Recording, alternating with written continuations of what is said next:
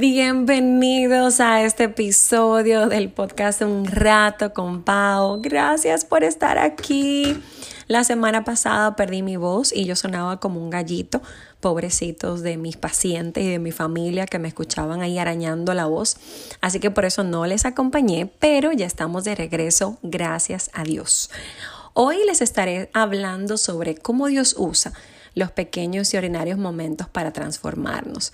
A mí me encanta este tema porque es muy común pensar que los grandes cambios en nuestras vidas se darán cuando vayamos a X evento, cuando hagamos tal curso, tal programa, Ah, cuando logre tal sueño. Y al decir esto, yo no estoy quitando el impacto que podrían tener esos eventos en nuestras vidas y las formas incalculables que Dios podría usarlas, porque finalmente es Él quien hace crecer con lo que sea que haya en la mano.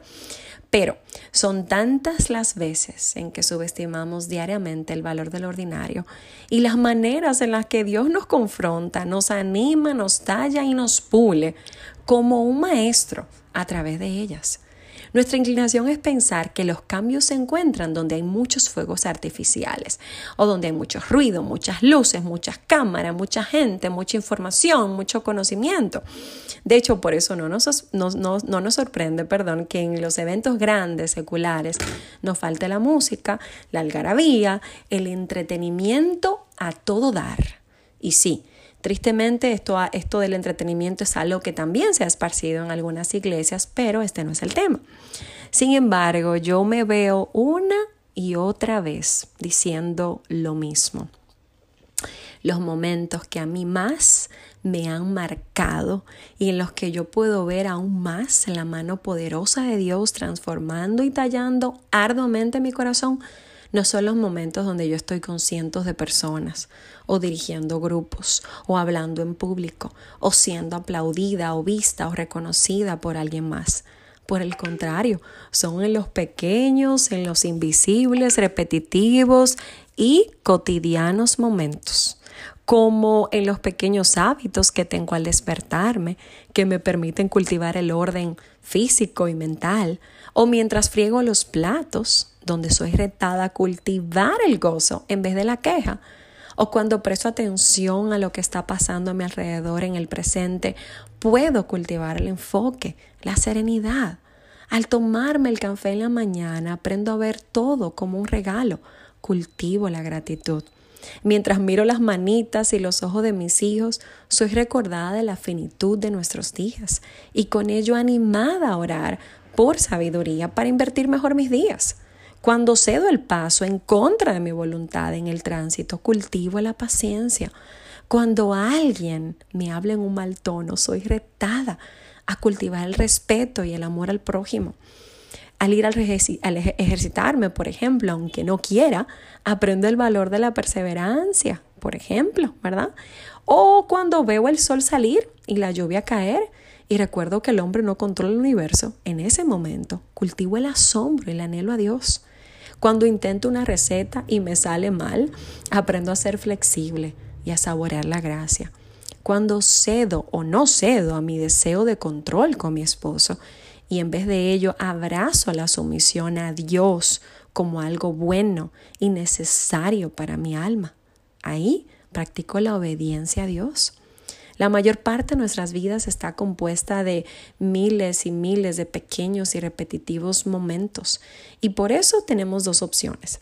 Podemos subestimar las formas en las que Dios obra en medio de ellas, esperando siempre por los fuegos artificiales y el milagro que cae del cielo, o podemos vivir siempre atentos, siempre alertas, recordando que, recordando que nada ocurre fuera del conocimiento de Dios que no hay nada vano en nuestros días, si es Dios quien lo está orquestando, que nada se pierde en sus manos, que el backstage, eso que nadie ve, eso que está allí detrás, allí es donde realmente nuestro corazón luce tal cual es, allí es donde está el verdadero trabajo.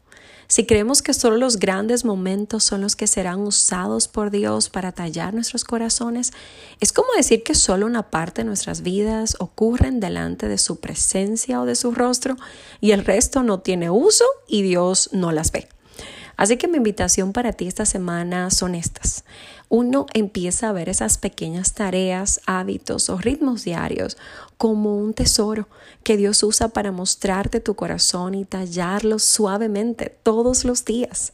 Dos, el mayor enemigo de este proceso es un corazón distraído que siempre anda buscando lo próximo, sediento, inconforme, lleno de información, poca práctica. Y aquí puedo decirte algo, las redes sociales están robando mucho de la vida de las personas.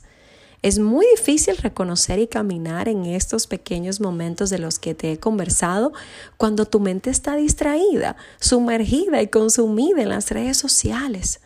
Yo oro a Dios por que tengamos la sabiduría y la prudencia necesaria para saber cómo manejarlas.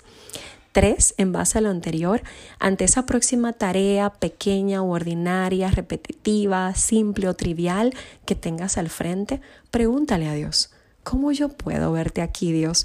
¿De qué forma estás usando esto para tallar mi corazón? ¿Cómo te alabo? Mientras, algo, mientras hago algo que para mí parece tan insignificante.